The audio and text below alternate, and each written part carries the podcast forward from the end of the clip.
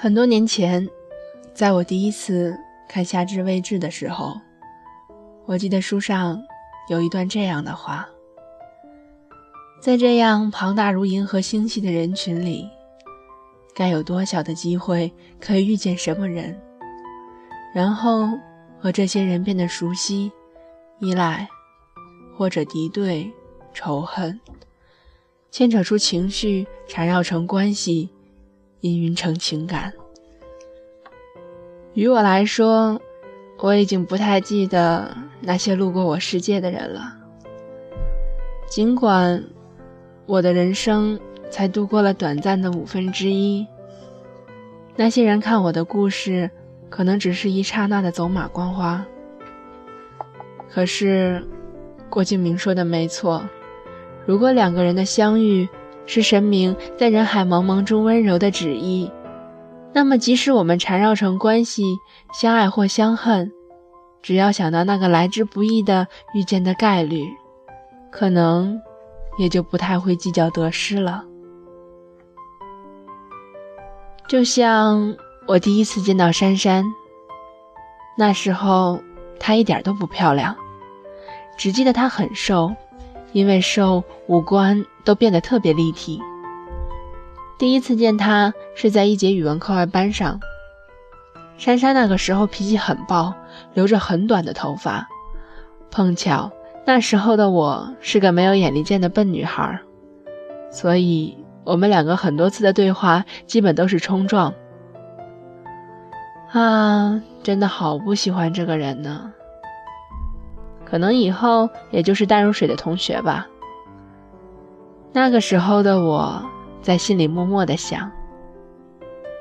可是很多年后的现在，我也忘了是因着什么，我们两个人就这样成了很好的朋友。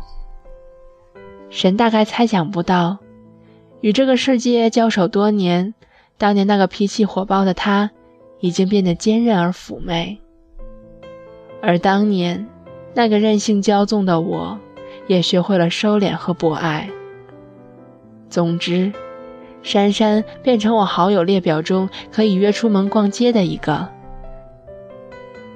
尽管在不久之前，他已经搭乘了迟到许久的航班，离开了我们的家乡，飞去了遥远的澳大利亚。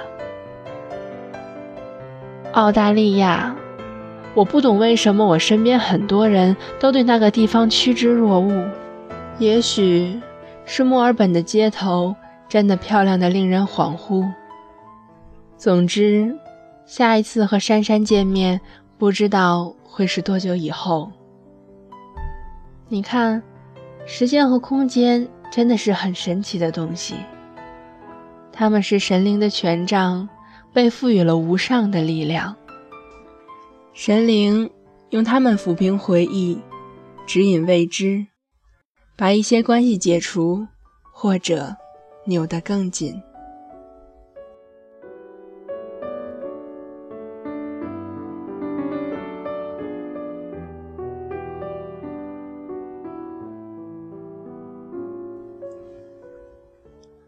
再一次联系到瑶瑶是四天前。其实我也忘记了是怎么关注瑶瑶的微博。她是个不常更新动态的人，但就在四天前，她少有的更新了微博，而就这么巧，我看到了。然后我评论，过了一会儿，她回复。其实我心里还是蛮忐忑的，我有点怕他会问我：“请问你是哪位？”毕竟我们两个高中以后就真的很少联系了。哦，对，忘了介绍，瑶瑶是我小时候的邻居，我们两个那个时候真的很要好。她也是个脾气火爆，但却懂得如何讨人喜欢的姑娘。虽然年纪还小，却也可以看得出来是个美人坯子。而我只是个默默无闻、长得还不怎么好看的小女孩。唯一有的共同点，大概就是我们都不到一米六的身高。瑶瑶是从小就对世故耳濡目染的女孩，所以从某种意义上来说，她其实很早就已经蜕变成了女人，而我们两个的人生从一开始就注定了不会是顺路。怀着这种忐忑，我等到了他的回复。瑶瑶的语气是一如既往的大惊小怪。他说：“我好像没有你的微信。”那时候，我终于释然的笑了。老朋友的好处就是你不必去应付那些初次见面而不必要的寒暄。我本以为凭借一个不确定的微博昵称，他不会知道是我。可是聪明如他，还是轻易的就认出了早已和当年大相径庭的人。其实我的担心是完全多余的。那样长时间的好久不见，并没有增加我们之间的陌生。邻居之间总是有一种莫名其妙的亲切，这样的亲切让我们不论在街上还是在餐馆偶遇的时候，都丝毫感觉不到尴尬与疏离。老朋友之间就是一种特殊的默契。因着曾经上帝安排我们相遇，我观赏了你的故事，你涉足了我的人间。当然，也会经历一些永久的离散。经历的多了，也许就会习以为常。当年我们最敬重、喜欢的老师，如今我并不知道他在哪里，是否依旧教书。是否还戴着茶色的眼镜，甚至是否还住着以前的住址？因着时间和距离的冲刷，这一切我都未可知。但是我依旧不死心地反抗着这种未知。既然当年神明安排让他来教育我，那么当我长大，这个故事也应该有一个完美的结局。聚拢、成形、辗转、回绕，时而返回，暂歇，再连结。这就是时间，这就是劫。在这个巨大的回环往复之中，打马而过的过客不计其数。我和他们可能衍生过依赖。敌对，衍生过爱与恨。纵然新酒醉人，但相识一场，能在你的人生中走马片刻，我荣幸非常。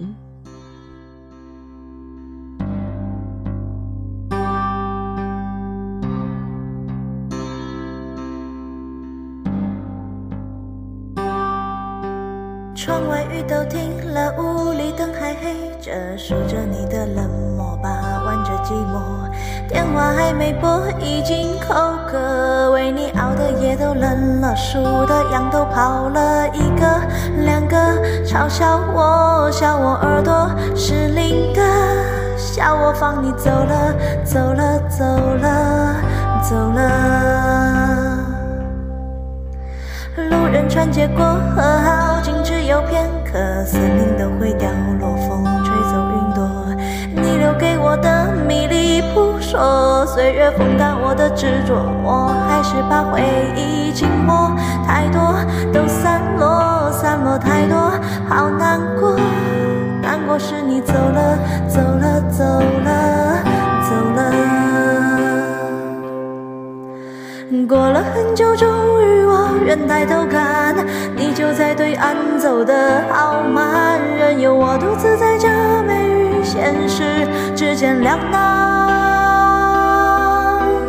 过了很久，终于我愿抬头看，你就在对岸等我勇敢，你还是我的，我的，我的，你看。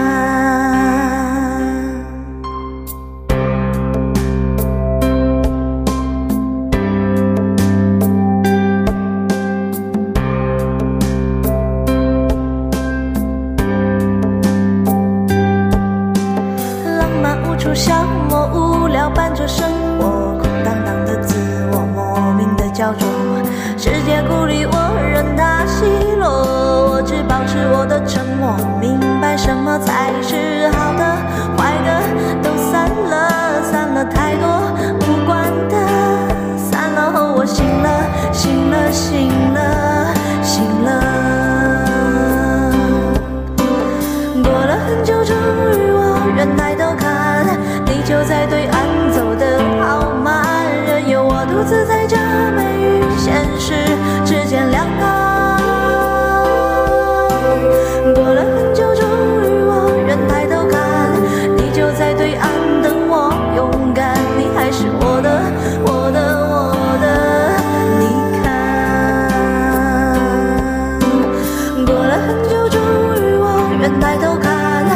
就在对岸